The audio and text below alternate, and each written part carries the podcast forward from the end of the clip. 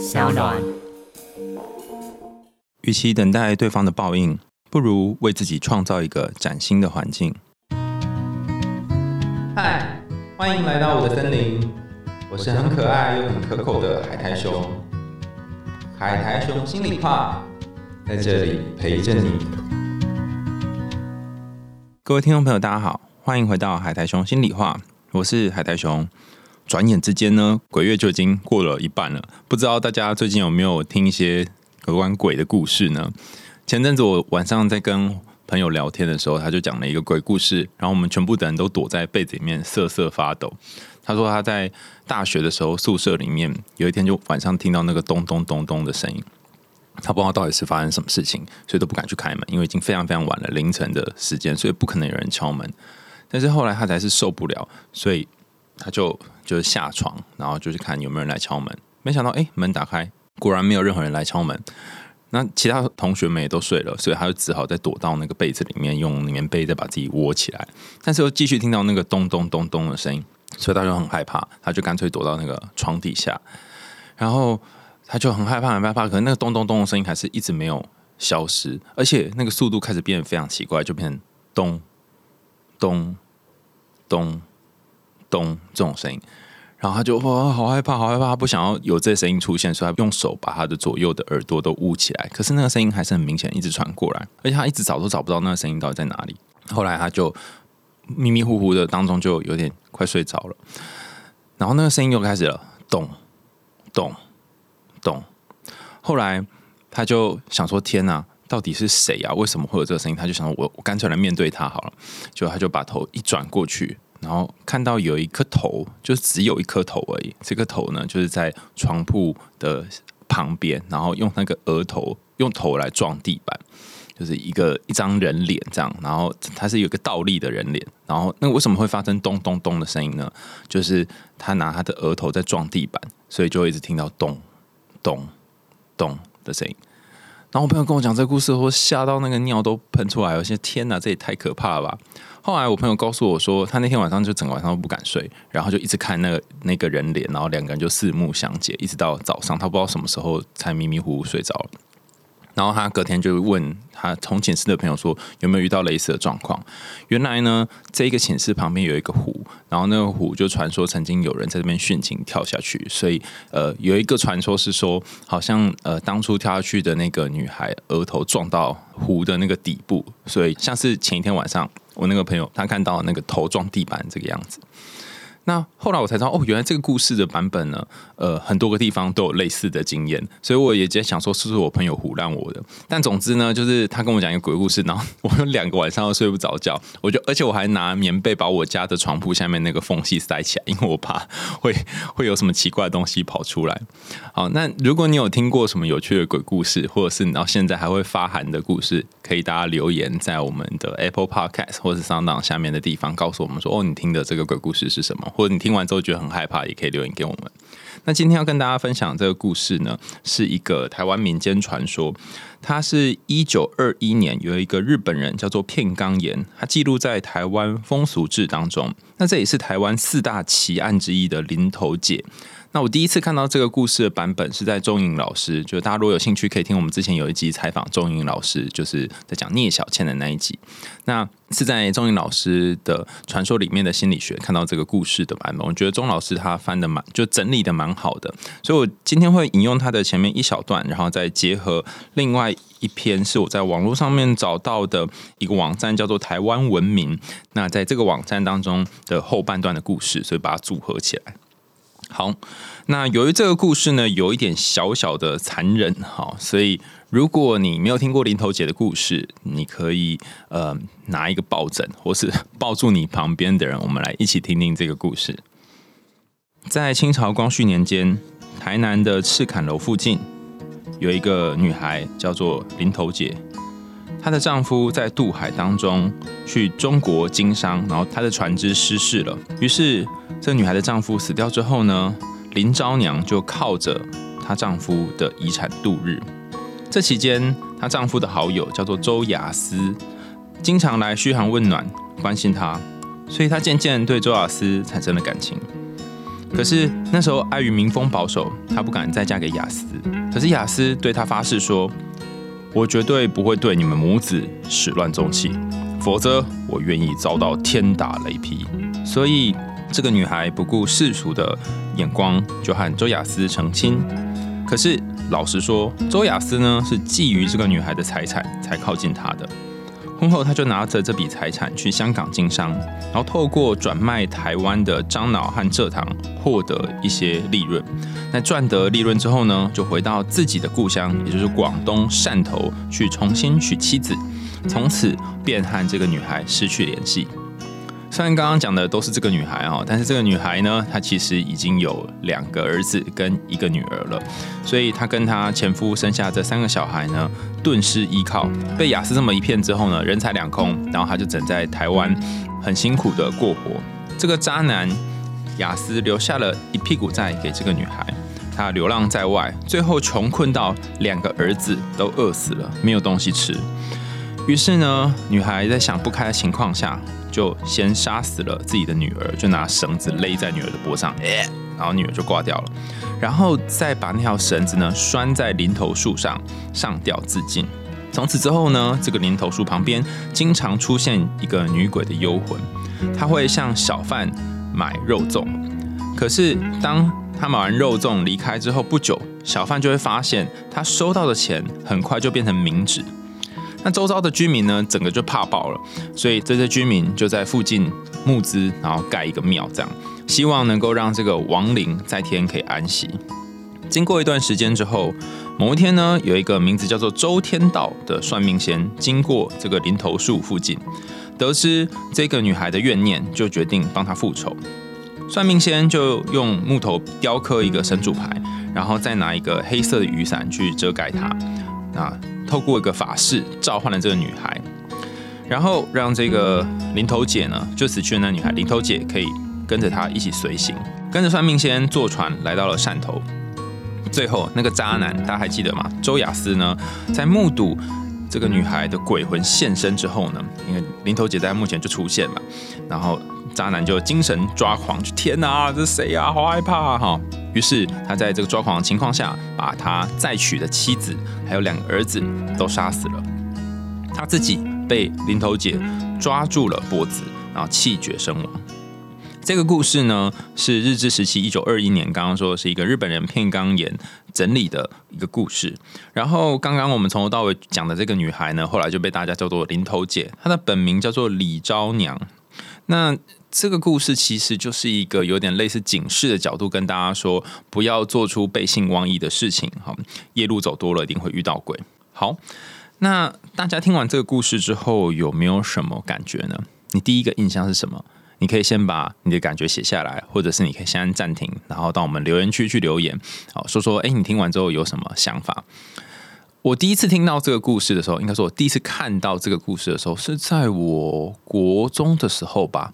那时候，呃，诸葛亮歌厅秀很红，然后诸葛亮都会演一些民间传说故事。那一次呢，他就是演的那个故事是诸葛亮扮演那个卖肉粽的小贩。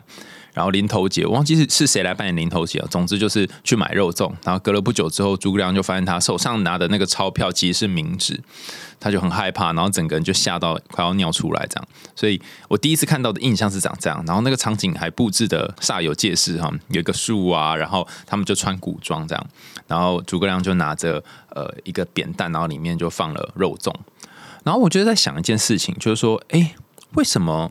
这样子的一个传说，经常是由一个女性的厉鬼要回过头来报复一个负心汉的剧本为主呢？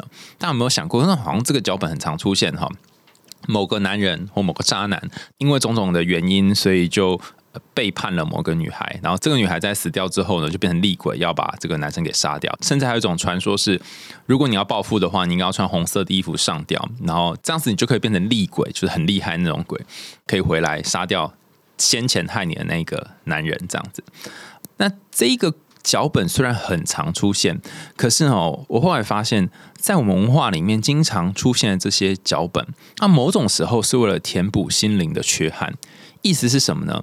呃，在现实生活当中，你可能不一定真的敢做这件事情，或是你你考量到各种良心道德的谴责，你不会呃自杀之后，然后呃，或者是用某种方式之后去报复那些伤害你的人，所以。我们心中的怨恨或愤怒怎么办呢？我们就会投射在作品里面，请作品帮我们伸张正义，然后说说自己那些难受的心情。例如，因为你没有办法杀掉那些让你觉得很痛苦甚至背叛你的渣男，所以你就把这个愤怒投射到林头姐身上。就有些民间传说组合起来，所以就日本人就把它记录下来，变成这个故事。而是我猜想啦。总之就是。很多时候，传说是现实生活当中你没有办法执行的行为的一种补偿。好，所以如果从这个角度来看，当时的民风，你可能可以想象，就是说女性的呃权利没有那么多，然后很多时候要要伸张自己的理想跟抱负，或者是一些权利公平等等，并不是那么容易，只能采取这种有点被动，然后又有点哀怨的方式来来表达自己内心的愤怒。可是这个故事它其实有几个非常值得探讨的点哈。那有兴趣的伙伴可以在钟颖老师的传说里面心理学去看呃，他对于这个故事里面不同的部分的解析。但我想要从几个点来看这个故事。我先引用钟颖老师他在呃传说里的心理学讲的一段话。他说：“伴侣是我们得以完整自身的重要存在。”借由对方的存在，我们才能够意识到自己内在对立级的存在，把对方作为互补的工具而感到满足。例如，传统男主外女主内的分工，或是大男人与小女人的结合，都会背离个体化的要求。反过来说，大男人必须借由对方而学习这个温柔体贴，小女人必须借由大男人来学习坚强独立，这才是婚姻的意义。这一段其实简单来说，就是说我们心中可能会有不同的部分。前面提过非常多次，就是那个阿尼玛斯跟阿尼玛，就是阳性跟阴性的部分，就是比较坚强独立，或者是比较阴柔照顾的部分。那这两个部分要平衡发展。如果你是属于传统那种大男人，或者传统的小女人，你势必在。人生转换的阶段当中，你要再多纳入一个你过去所没有的能力，或是过去很少呈现出的部分。好，那刚刚这一段钟宇老师讲的这段话呢，在林头姐的故事当中，很可惜并没有展现出来。这也就是为什么这个故事最后会成为一个悲剧的原因。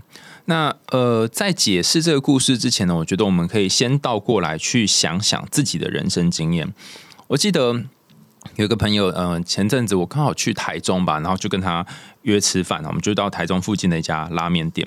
那吃拉面的时候，其实是一个需要非常投入的事情。哦之前我跟柯彩晨聊过，就两个人一起吃面，然后可能各自吃自己的面，然后十分钟把这个拉面吃完，这样没有办法分心。但那次吃拉面，我真的是吃两口就吃不下去哦。吃完叉烧之后，就觉得啊，心情很差。为什么呢？因为他就跟我分享说他在。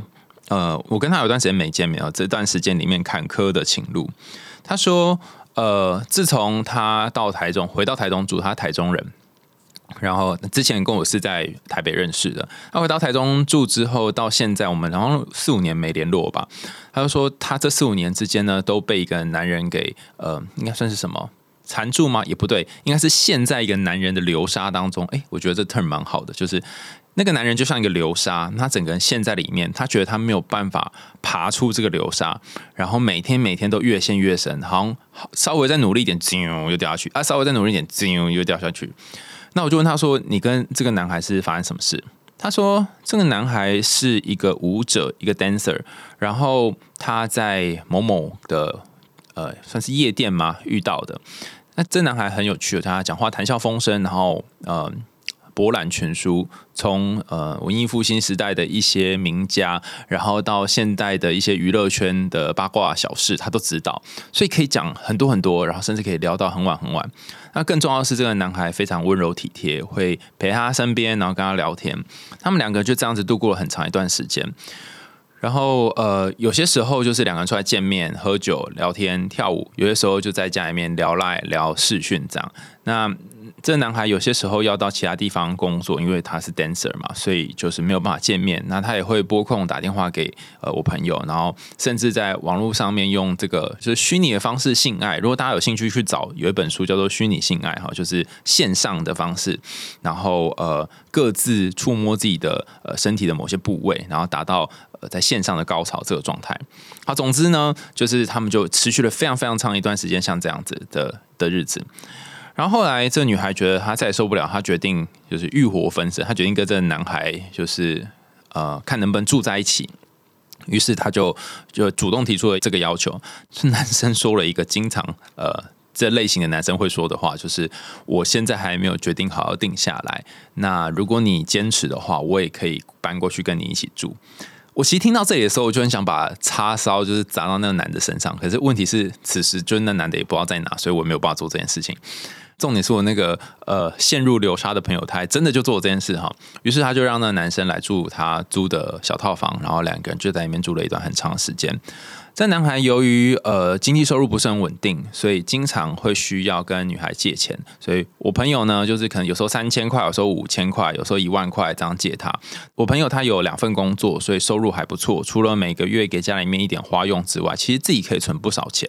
但他在这段时间支援这男孩的钱呢，应该嗯少说也有四五十万吧。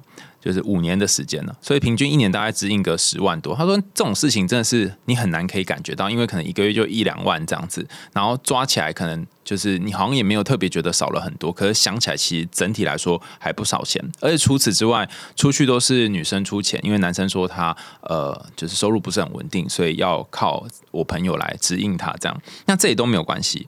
那只知道后来才发现，哦，原来这个男孩在外面还有其他的女生，因为他有时候去其他地方表演会两三天没有回来，那。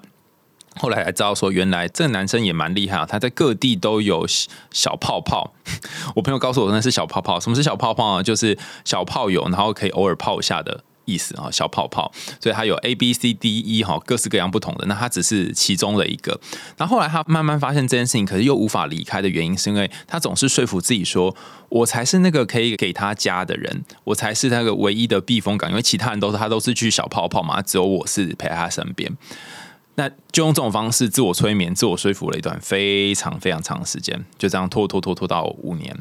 那我就问我朋友说：“你是哪一天觉醒？”这样，他就讲到这里之后，突然就哽咽，然后停了一下，他就说：“呃，大概在就是第四年的时候，嗯，他发现自己怀孕了。”然后他就跟这男生男生说，然后男生就也一副就是没有想要生下来的样子，然后就跟他说：“嗯，看你堕胎要多少钱，然后我可以出一部分。”这样，我听到“一部分”三个字的时候，我很想要把那个那个碗给折断。就是 这男的有没有这么渣，渣到这个程度？你都如果出全部，那我可能就觉得也还好，也没有还好，因为他之前也是帮他付很多钱，不行，怎么样都很想把碗折断。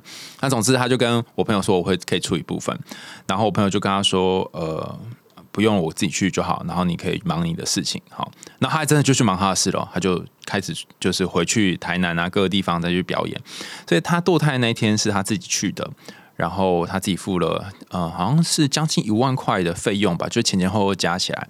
他那次堕胎完之后，他在那个厕所旁边，然后就撑着呃厕所旁边的门，因为会有一个东西留在厕所里面嘛。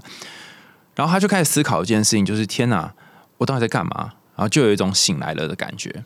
所以他就下定决心跟跟那个男生分开，就传讯息提分手。虽然没有直接说，就是没有直接面对面说，因为他也觉得如果面对面的话，可能无法分开。然后他就请快递把那个东西就是送到那男孩的老家，就他家里面住的那些东西。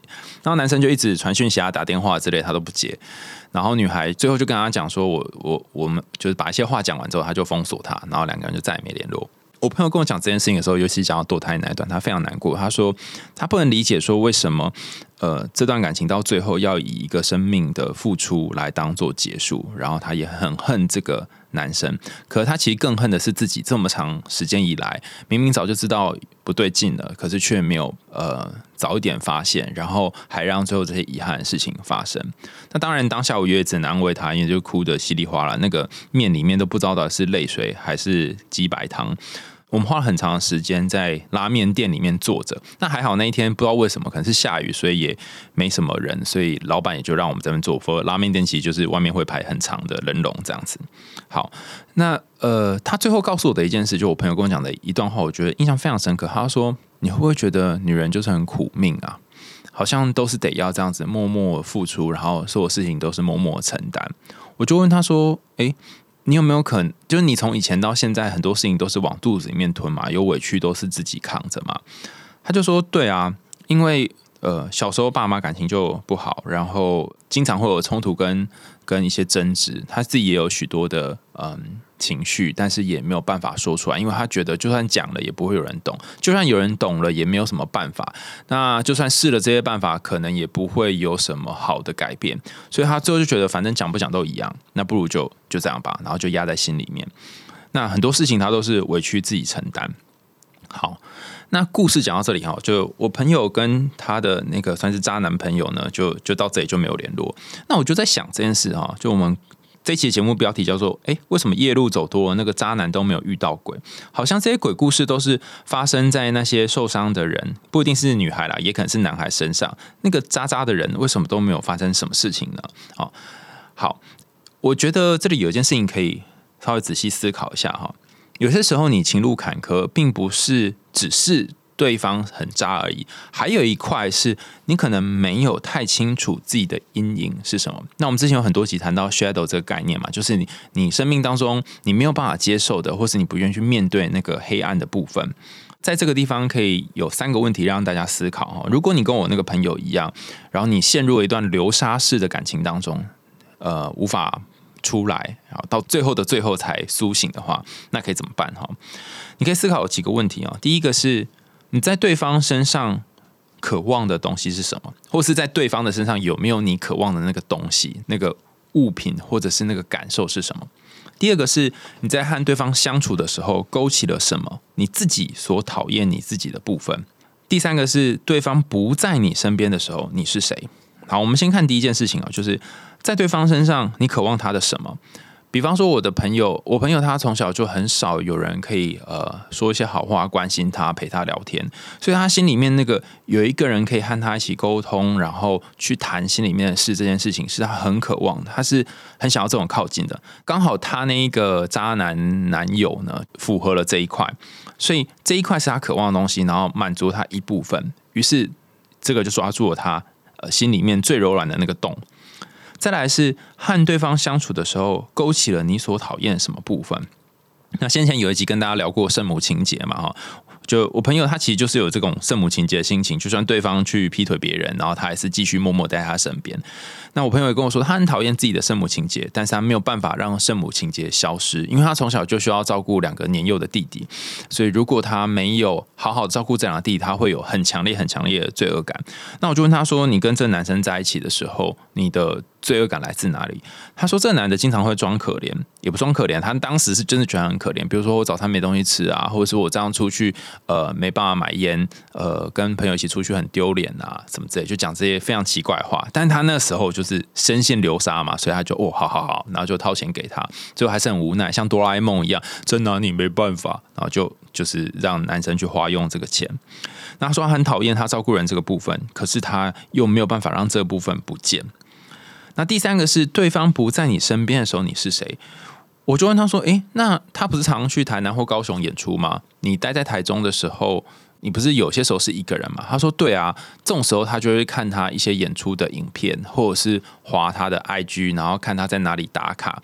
然后我就说：天哪，他不在你身边的时候，你好像也没有办法认真做你要做事。”他说：“对啊，我经常都是魂不守舍，心不在焉，然后工作也多多少少受到影响。”他发现，他跟这个男生在一起这段时间里面，其实他变成了一个几乎是不太一样的自己，甚至可以说，他那个原本的自己已经不见了。所以，如果你也是一个情路很坎坷的，你就可以问自己这三个问题，然后去思考说，你在这段关系里面到底发生了什么事？回到今天的故事哈，林头姐可能就是没有想过这三个问题。她可能在和那个渣男周雅思相处的过程当中，她获得了一种她和前夫或者是以前这种种的呃情感关系当中没有获得的那一种呃很浪漫的感觉，很贴心的感觉。因为雅思就跟他讲了一句话说。我绝对不会对你们始乱终弃，否则我会遭天打雷劈。这个奇怪，后来也没有遭天打雷劈啊。但是因为女孩就相信了这件事嘛，所以就跟他在一起。好，那这个可能就是他匮乏的一部分。另外，雅思勾起了林头姐的什么部分呢？他勾起了林头姐内心某一个一个愤怒的，然后想要复仇的，甚至想要 revenge，让你也吃吃看我吃过的苦的部分。所以后来呢，他就决定要去。呃，汕头做这个复仇的行为。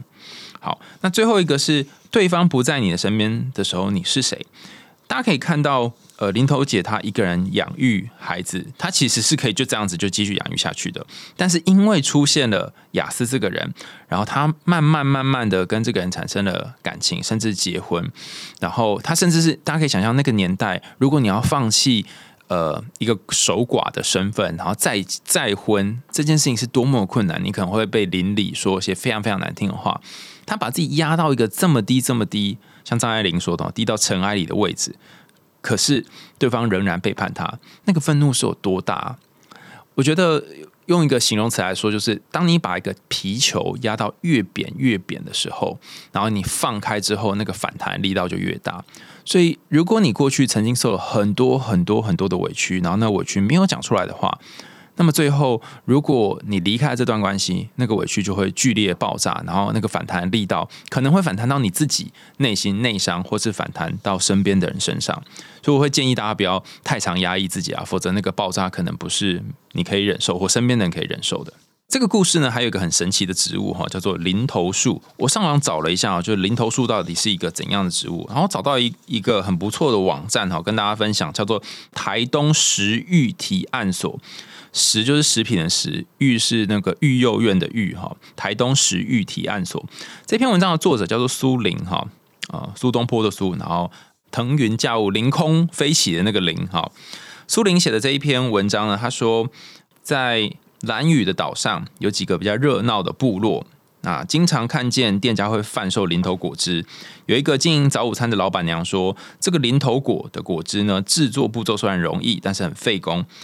把它采下来之后，要仔细清洗果实的沟槽，然后用双手跟小刀并用，然后把一颗一颗的核果剥下来，入水熬煮几个小时，再将纤维滤出来，才能端出几乎和果实一样橘色的零头果汁。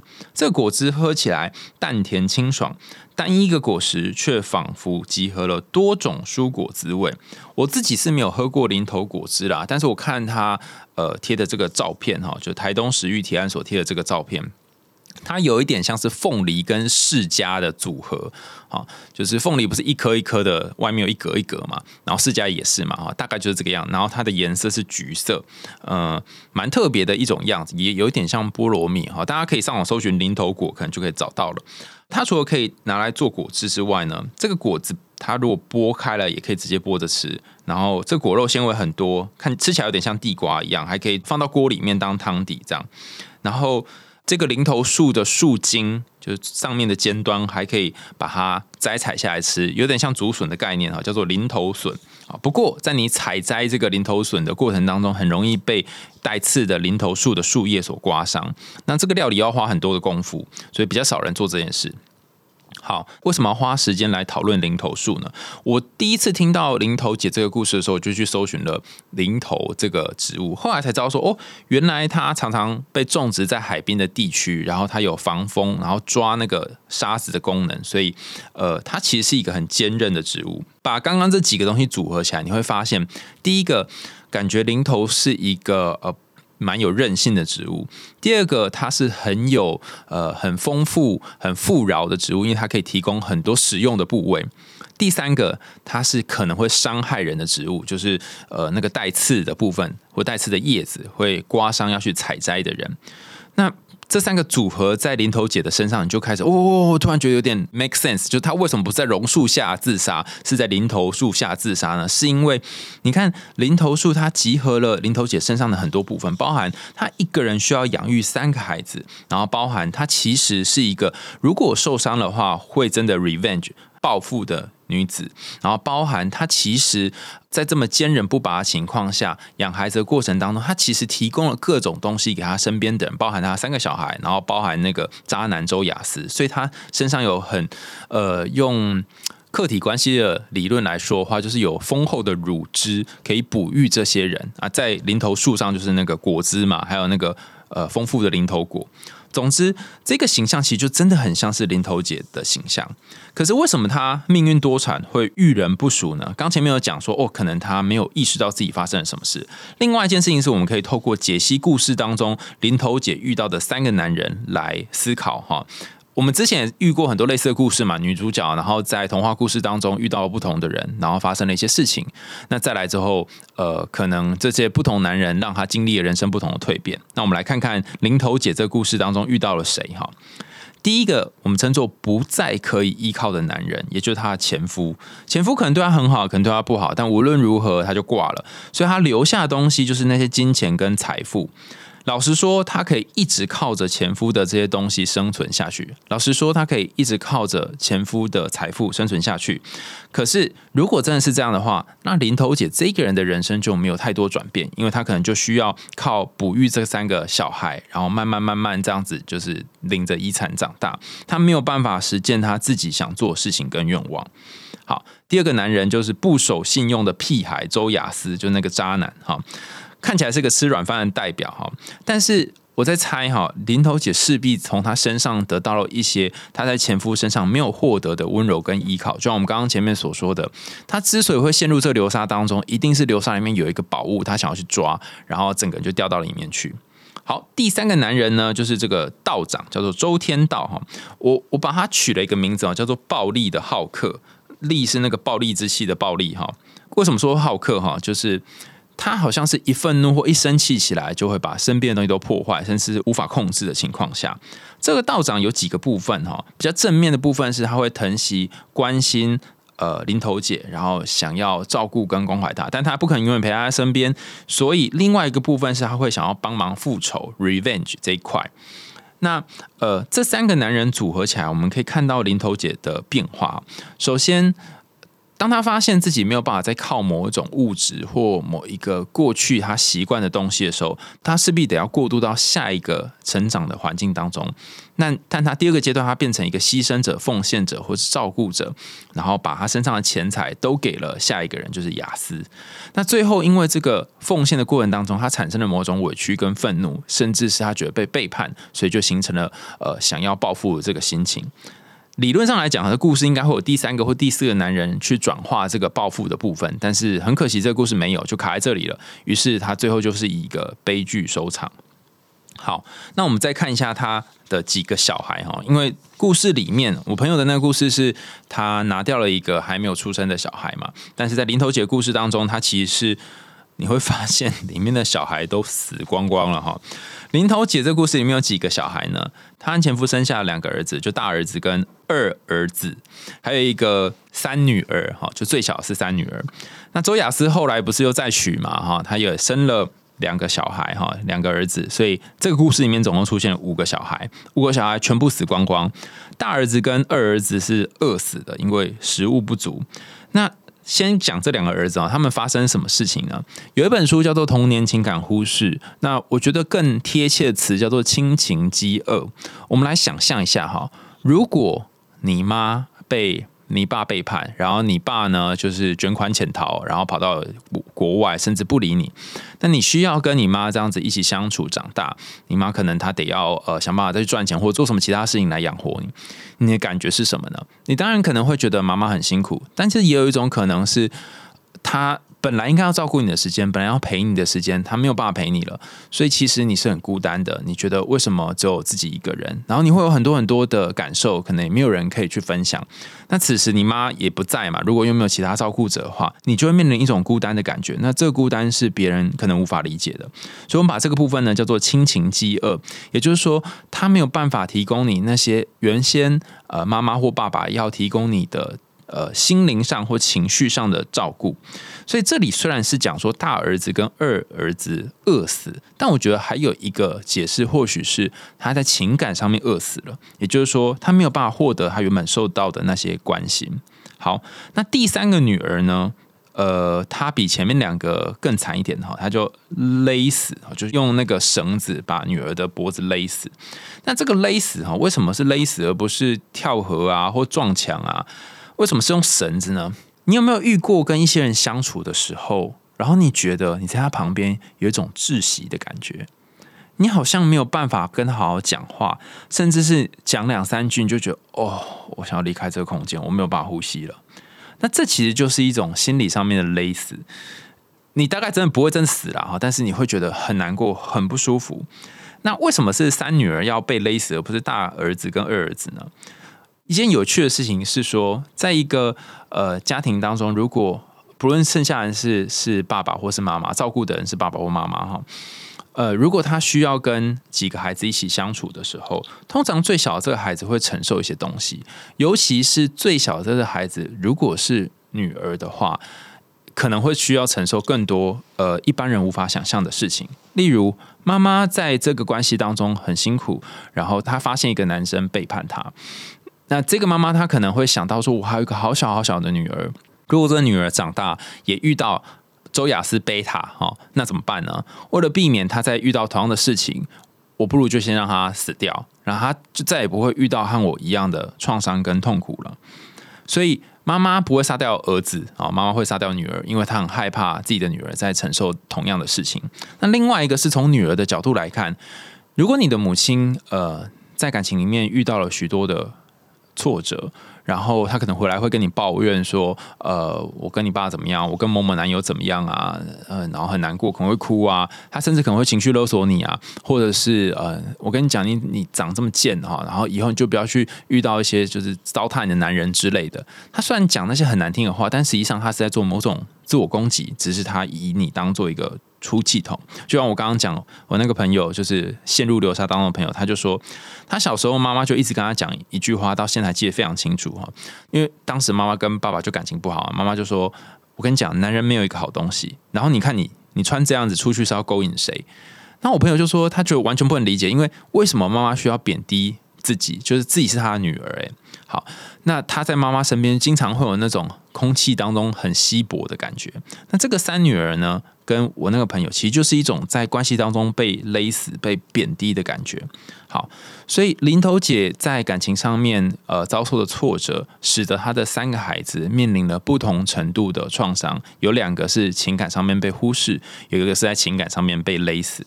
好，那还有两个嘛？哈，这两个是周雅思，就那个渣男雅思的两个孩子哈。第四个、第五个孩子，那这两个孩子是男生哈。那他们是怎么死呢？他是被周雅思给杀死的，就用暴力杀死。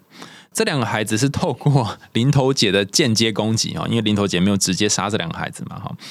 他这个间接攻击到底代表什么哈？我觉得它是一种心情，就是我过得不好，然后你也别想过好。有一个部分，我觉得可以大家跟大家分享，叫做恶的传染哈，就是呃。善恶的那个恶，这个恶是会传染的。别人在你身上造成的伤口，你也会把这伤口可能去传递到其他地方。是先前有一集也跟大家谈过这个恶的传染的部分哈。那今天跟大家分享一个故事哈。我有一个男生朋友，嗯，他真的很夸张，就我也是后来耳闻听到他的事情。他说有一天，这个男生他在呃婚礼上面大闹，为什么呢？呃，原来他跟这个婚礼的女主角就是新娘，之前本来是男女朋友，但是这个新娘呢，因为劈腿新郎，所以我那个朋友呢，他就到现场去闹场。他怎样闹场呢？他就是到婚礼现场哦，去放鞭炮，然后鞭炮就是炸，全部的人都知就听到那个声音。然后他后来还叫警察来这样子，然后他就在现场大骂说：“这是贱女人，你是怎么怎样怎样？”然后就说：“呃，你劈腿我啊，然后去找另外一个男生啊，什么你不会有好下场之类的。”那当然后来就被抓走了嘛，所以朋友圈之间才在传这个八卦。然后我就在想一件事，就这男的他没有想清楚，说他这样做可能会有什么后果吗？可是后来我又仔细想，诶，或许他是有想到后果的，但是比起这个后果，他更在意的是对方有没有得到一个相应的痛苦。他至少让婚礼上大家都变得很尴尬，然后这个女生可能这辈子就这一次婚礼了，然后他就不想让这个女孩有一个好的回忆，这样子。所以有些时候你在人际相处的时候，你要比较谨慎的一点，就是你不晓得对方会做出什么疯狂的事情，就像在婚礼上面闹场这样子，呃，真的是要慎选对象。然后另外一个点哈，就关于这个第四个跟第五个儿子间接被杀死的点，我我想到的是说，有些时候自我伤害是为了想要让其他人来理解自己的悲哀。你可能有些痛苦，有些难受是别人不懂的。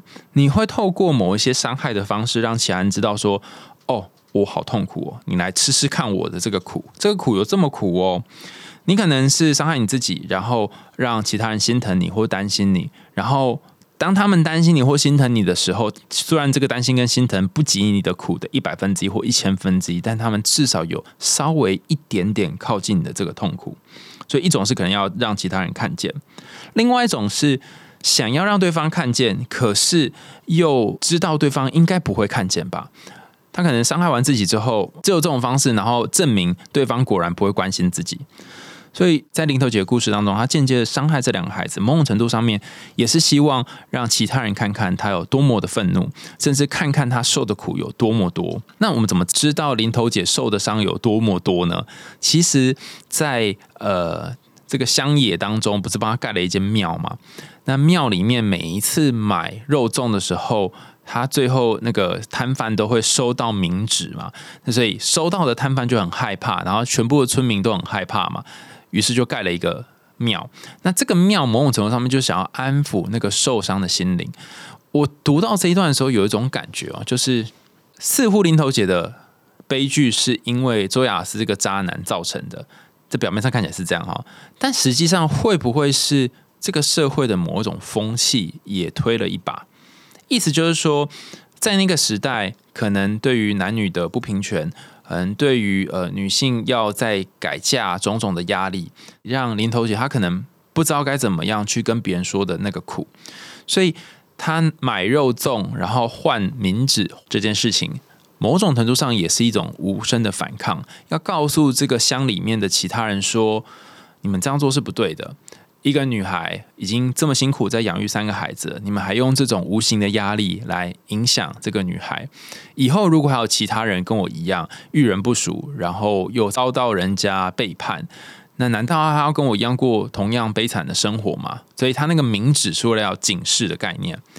于是林头姐的这一死哈，她其实给。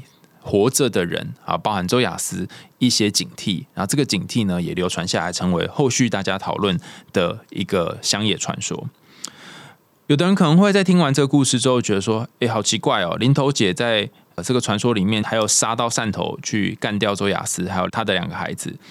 那我遇到那个渣男，或我遇到那那一个混账，为什么没有受到惩罚？哈，我想跟大家说，有些报应呢是等不到的，或者是说。你在等待的过程当中，你会把自己变成一个非常丑陋，然后连自己都讨厌自己的人。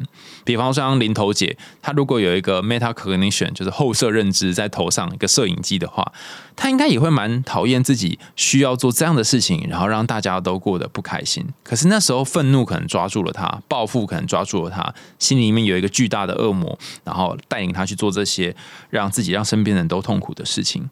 那你有没有可能不要变成这样的自己呢？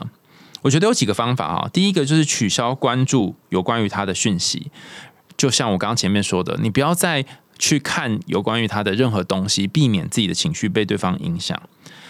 这样子做的好处是，你可以停止。自己的心情在因为对方起伏跌宕。另外一个好处是，你可以借由这种方式找回那个原本就很可爱的你自己。今天讲的这个林头姐的故事呢，它不只是一个民间传说的鬼故事，它也是一个感情上面的鬼故事。你曾经有遇过什么样的鬼故事吗？那欢迎大家留言，或是可以写到信箱，告诉我们说，呃你的鬼故事经验是什么？诶，是真实的鬼故事，也可以是爱情里面的鬼故事。又到了节目尾声啦，感谢你的收听，也欢迎大家在 Apple Podcast 或是其他的留言管道告诉我们你听完故事的想法，也欢迎大家透过 Sound 这平台赞助阿雄我们家猫咪布瓦的罐头哦。哦，对了，布娃最近因为肠胃有点不太好，然后也带去看医生，看了蛮多次的，就一直不知道该怎么办哈。如果大家有推荐的专门看肠胃科的呃猫咪的医师，也欢迎可以留言推荐给我哦。想听更多有趣的童话故事和心理学知识吗？还在用心里话，我们下次见，拜拜。